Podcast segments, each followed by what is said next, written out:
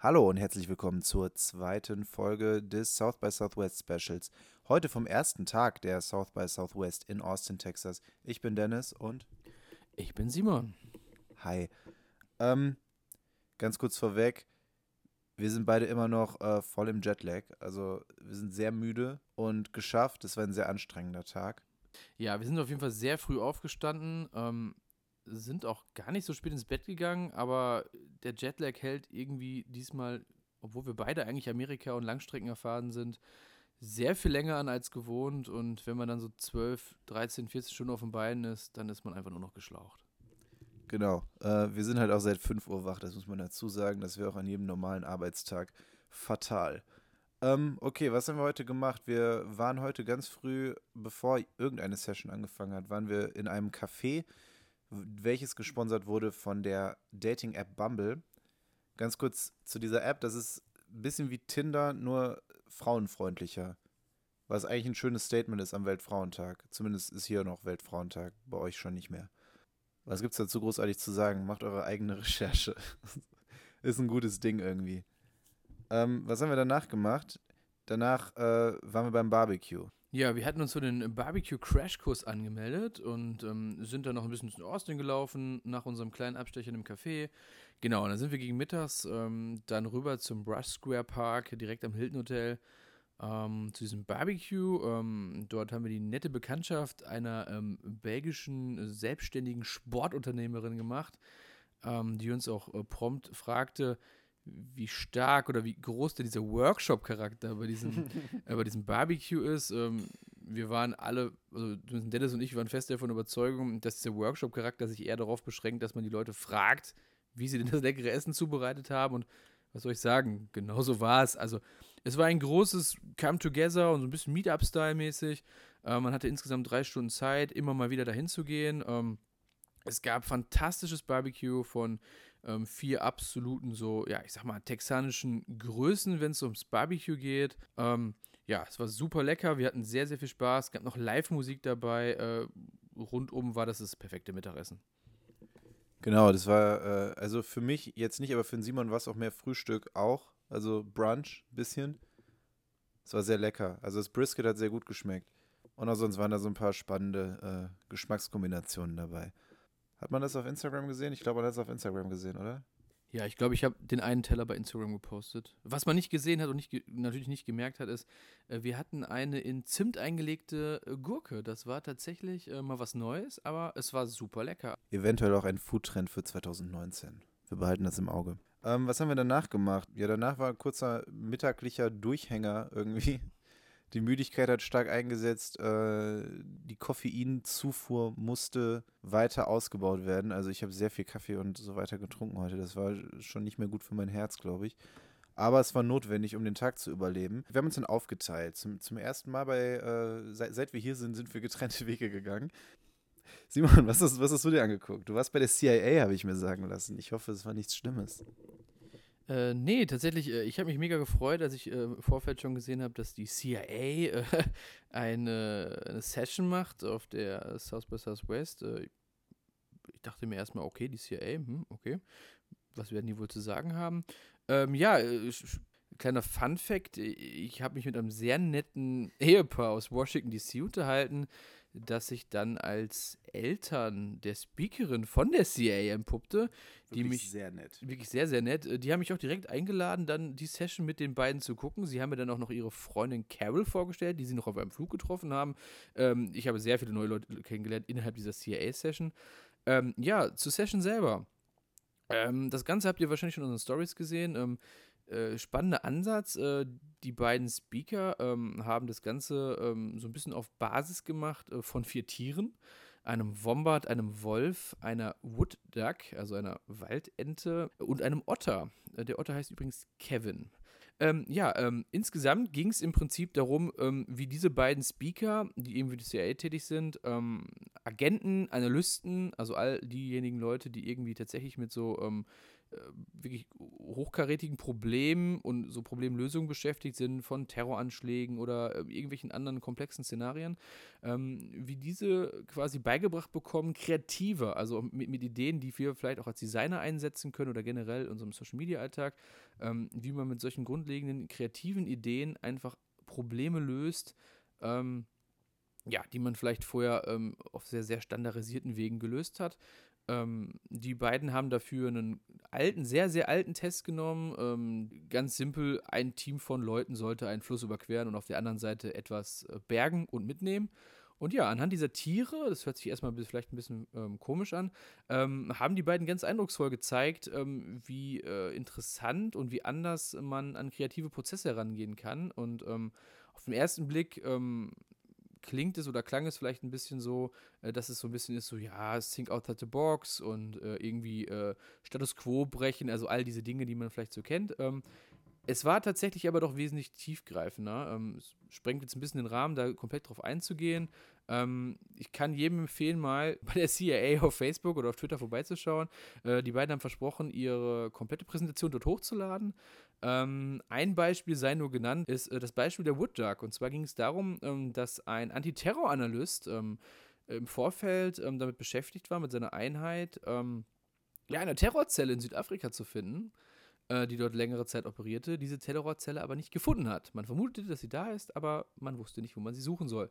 Und äh, dieser Analyst war bei einer dieser, äh, war quasi bei einem dieser Seminare, dieser beiden Speaker, und ähm, war dann wenige Tage später in Washington DC in irgendeinem Park und hat einen Fotografen kennengelernt, der dort äh, emsig seit Stunden ähm, eine Wood Duck fotografierte.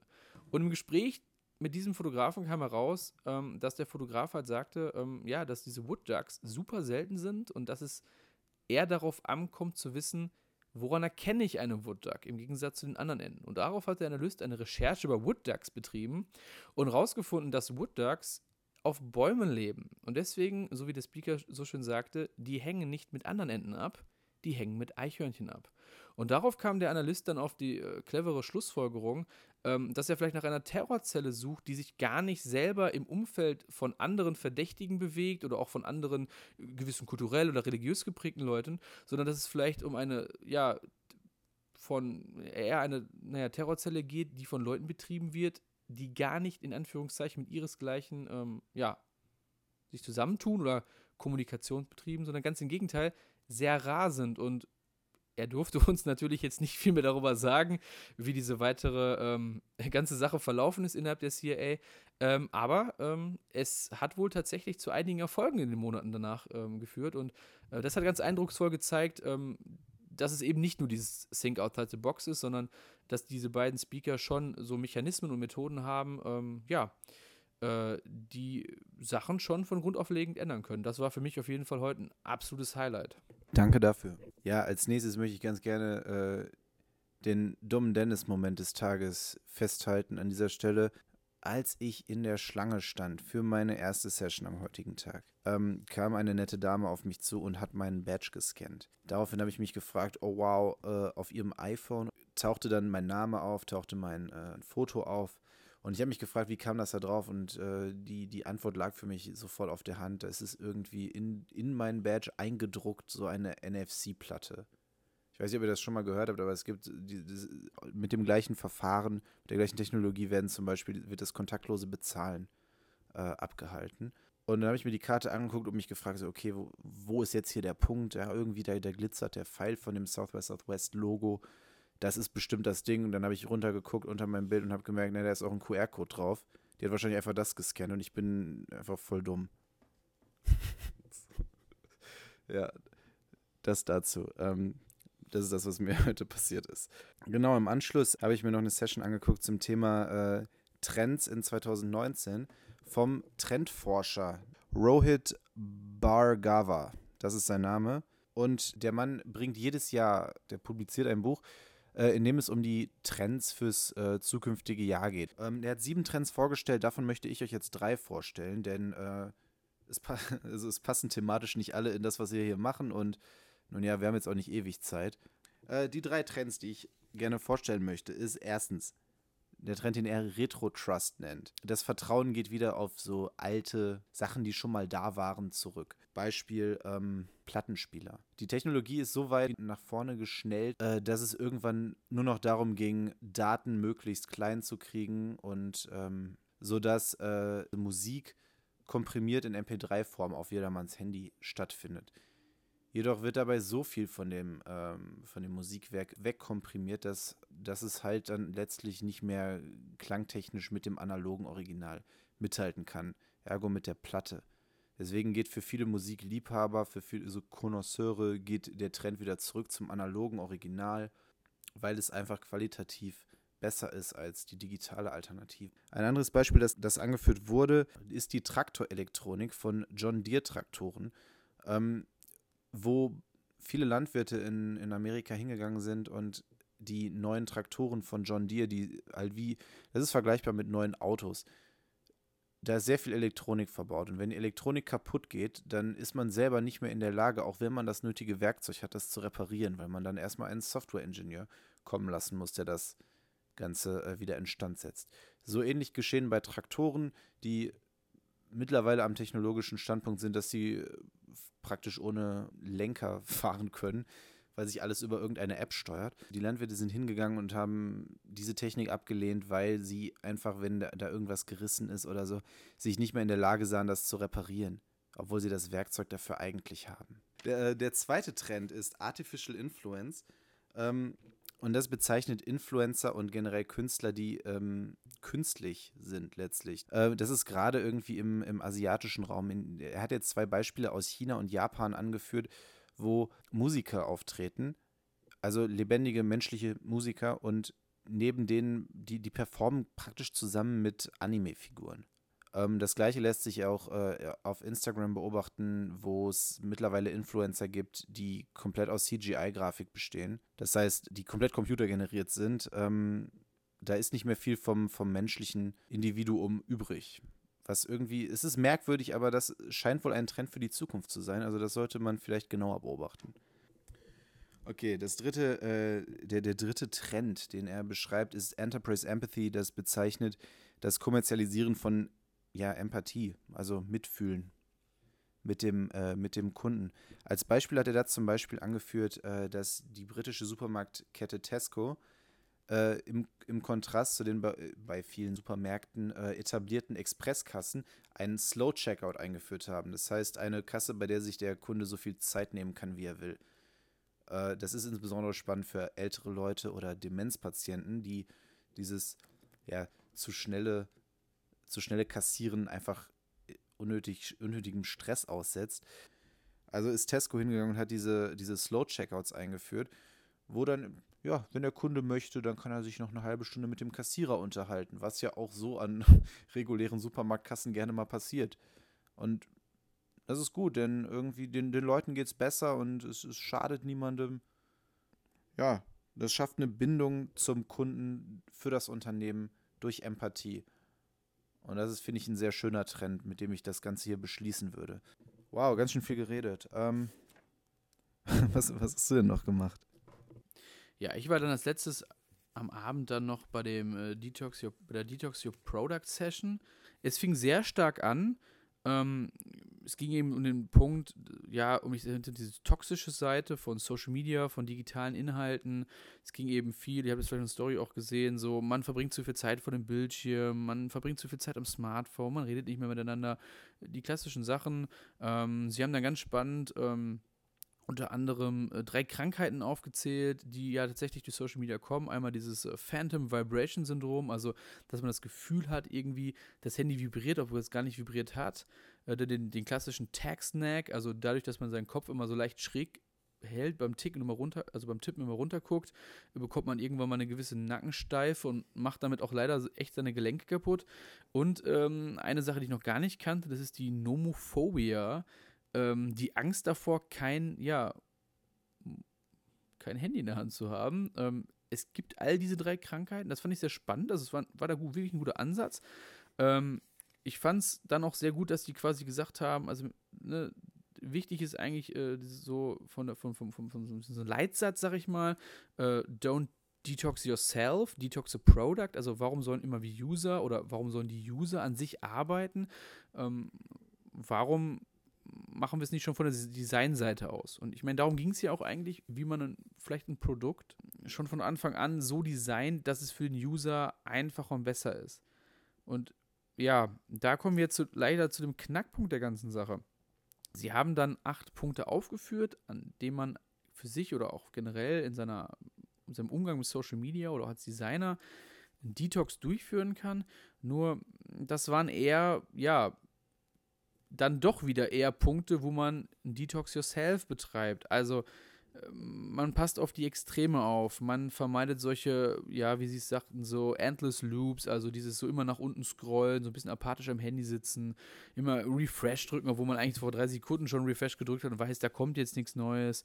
Ähm, ja, Denumerate haben sie es genannt, also nicht immer alles zählen, nicht immer wie viele Likes habe ich und in so eine Competition mit anderen äh, setzen. Ähm, dann ein äh, Debotify, also dieses maschinelle Sprechen untereinander, dass man, also, dass man miteinander schon fast schreibt wie mit, mit Bots. Äh, solche Sachen, die eigentlich aber wieder einen selber betreffen, denn und da ist eben der Punkt, da haben sie für mich, und ich weiß nicht, es schien so, als wenn es vielen anderen auch so ging, eben nicht diesen, diesen Lösungsansatz oder zumindest diese Richtung geboten für Detox Your Product.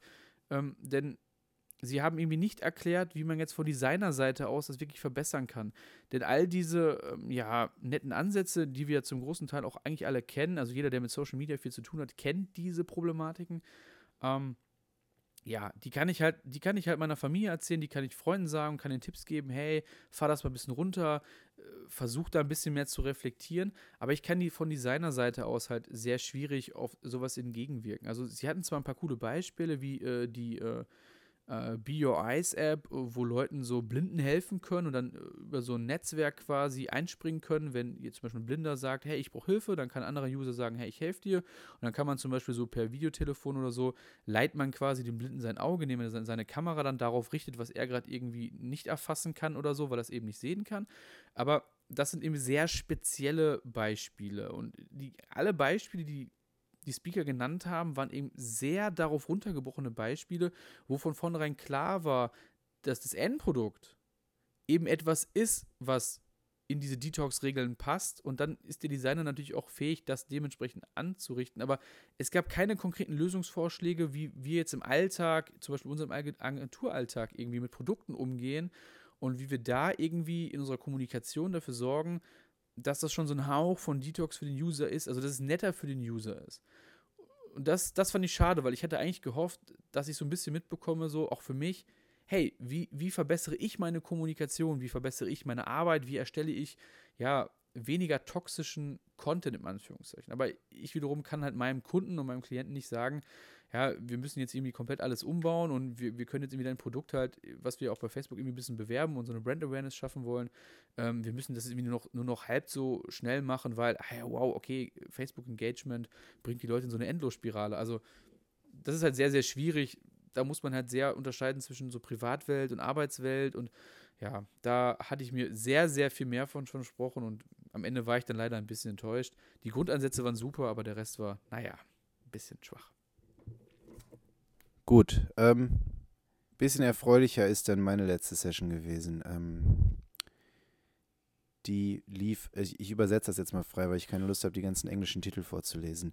Äh, es geht darum, äh, seine, seine Meinung frei auf der Arbeit sagen zu können, was offensichtlich für sehr viele Leute ein Problem darstellt.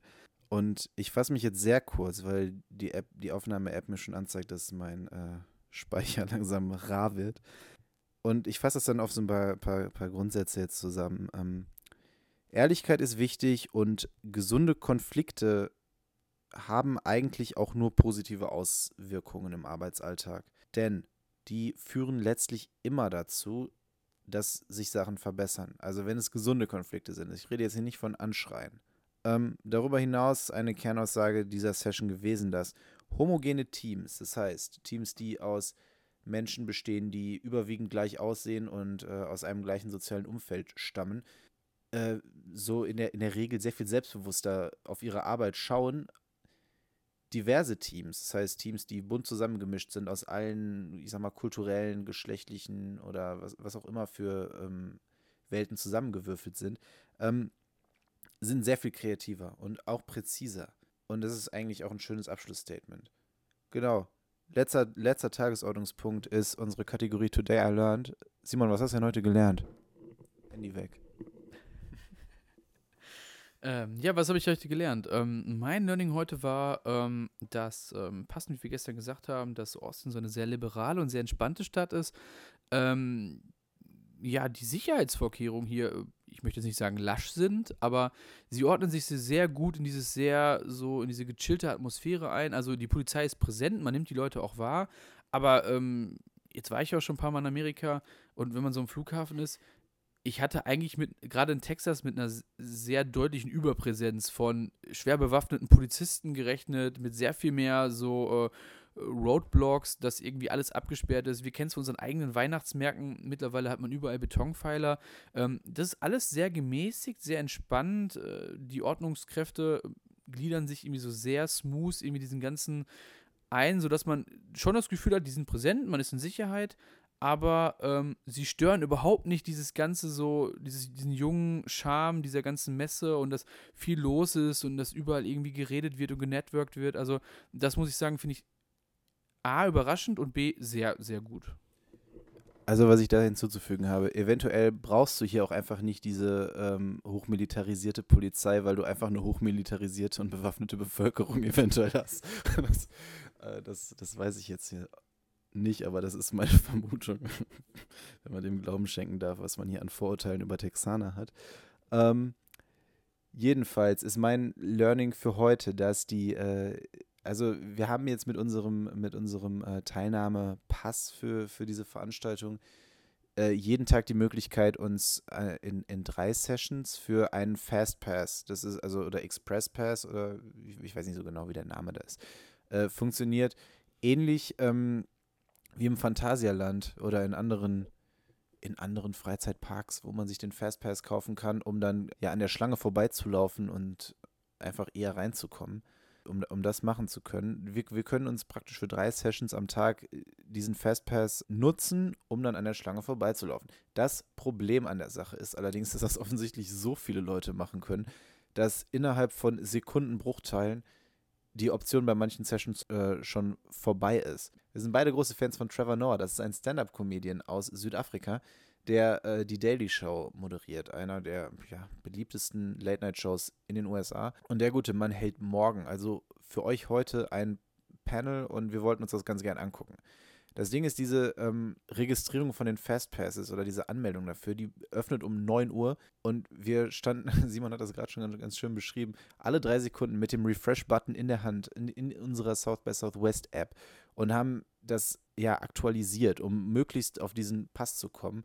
Und bevor also um, um Punkt 9 Uhr. Also so, sobald diese Möglichkeit bestand, waren auch schon alle Fastpasses vergriffen. Und das hat mich sehr frustriert das ist mein Learning heute, dass, äh, dass das System vielleicht nicht so ausgereift ist, wie es sein sollte. Das hat mir nicht gut gefallen. So, das dazu. Ja, gefrustet davon habe ich jetzt ehrlich gesagt auch noch gar nicht auf dem Schirm, was, was wir morgen alles machen. Lasst euch einfach überraschen. Folgt uns bei Instagram, schaut in unsere Story und ähm, ja, bleibt auf dem Laufenden, was Simon und ich heute, äh, ja, es ist ja praktisch heute, den ganzen Tag so treiben. Wiedersehen. Ciao. Ciao.